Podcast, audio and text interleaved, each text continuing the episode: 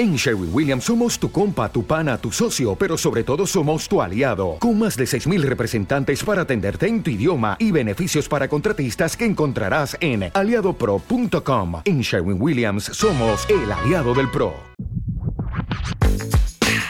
Muy buenas, soy José María Puya, dietista, tecnólogo de los alimentos y divulgador de alimentación desde hace más de una década. Bienvenidos a un nuevo episodio del podcast El Alimentólogo, el podcast para amantes de la nutrición.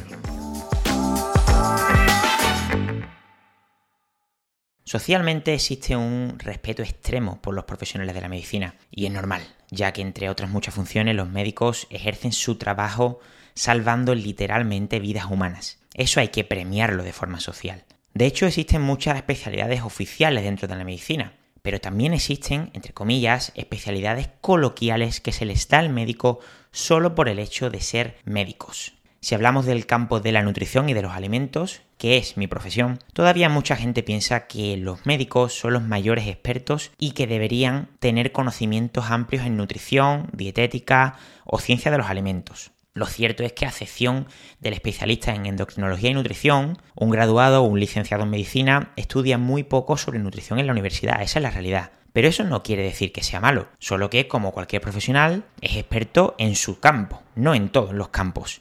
En los últimos años, los profesionales de la medicina han sido muy criticados por esto, pero soy de los que opina que el médico no tiene culpa en cuanto a las fuertes críticas que reciben de muchos sectores, a excepción de casos que siguen sin actualizarse ejerciendo y dando consejos nutricionales sin tener ni idea del tema. Exactamente como si un nutricionista se pusiese a hablar y aconsejar de fisiopatología, teniendo unos conocimientos muy básicos, o de pautar fármacos. No tiene ni idea. A colación de lo anterior, creo que el problema no es de los médicos. La sociedad y el sistema les han impuesto demasiados deberes y responsabilidades a un profesional que ha tocado muchísimos aspectos y temáticas de la salud en seis años de carrera y que a excepción de las especialidades que existen no pueden ser expertos en nada en seis años no pueden saber profundamente de todo. Es totalmente imposible, aunque se autoimponga. Sin embargo, la sociedad, entre comillas, sin querer lo impone. No olvidemos que hasta hace muy poco el médico era el único profesional que se encargaba, por ejemplo, de la nutrición de las personas, incluso ya existiendo la figura del dietista nutricionista desde 1998 o técnico superior en dietética desde el año 95. Por eso todavía mucha gente acude a los médicos para mejorar su alimentación. Pero a colación del anterior y sabiendo la gran responsabilidad que poseen la mayoría de médicos, han sido y son una de las profesiones más respetadas, eso es indudable. De hecho, en consultas médicas muy pocos son los pacientes que no se dirigen al médico como doctor o doctora. Sin embargo, aquí viene la gran pregunta. ¿Un médico es un doctor aunque no tenga un doctorado? Antes de comenzar, presentamos a los mecenas de este episodio. Nutrium, software dietético para la elaboración de planes nutricionales y organización de la consulta enfocado en nutricionistas y técnicos superiores en dietética. Puedes probarlo gratis durante un mes en el link de la descripción. Así que sin más, empezamos con el episodio.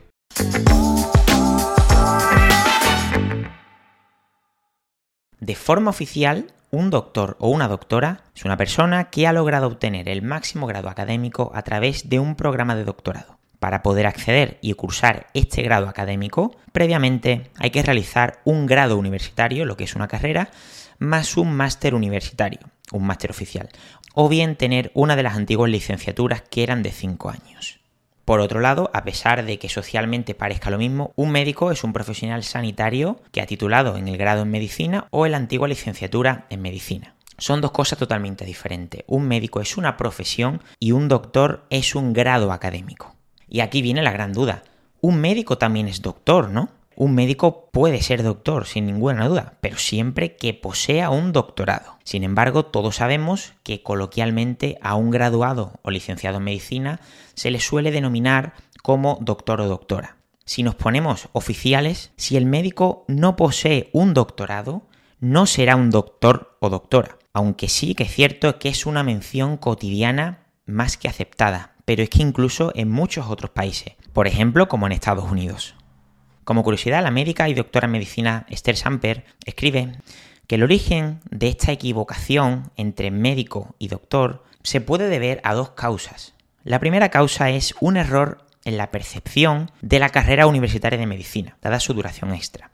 La segunda teoría dice que puede que el origen sea consecuencia del enorme volumen de conocimientos que se tienen que adquirir en la carrera, que son seis años, lo que hizo que se le diera ese apelativo extra y la palabra derivase directamente del término docto docta. Además, de forma coloquial, la Real Academia Española, bajo la actualización del año 2019, acepta que un médico, dentista, podólogo u otro profesional que ejerza técnicas terapéuticas se le puede denominar doctor. Como veis aquí, en la definición 3, un doctor o una doctora es un médico u otro profesional especializado en alguna técnica terapéutica, como el dentista, el podólogo, etc.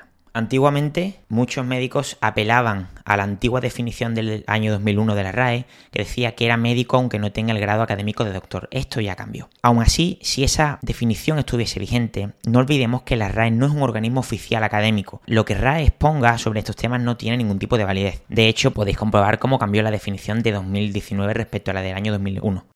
Como conclusión, yo creo que a nadie le importa que coloquialmente a un médico se le pueda denominar doctor, porque ha sido toda la vida y porque además en otros países también se utiliza este apelativo. De hecho, basándonos en esta definición de la RAE, en la que incluye técnica terapéutica, realmente hasta un dietista nutricionista o un fisioterapeuta, imaginaos, podría denominarse como doctor.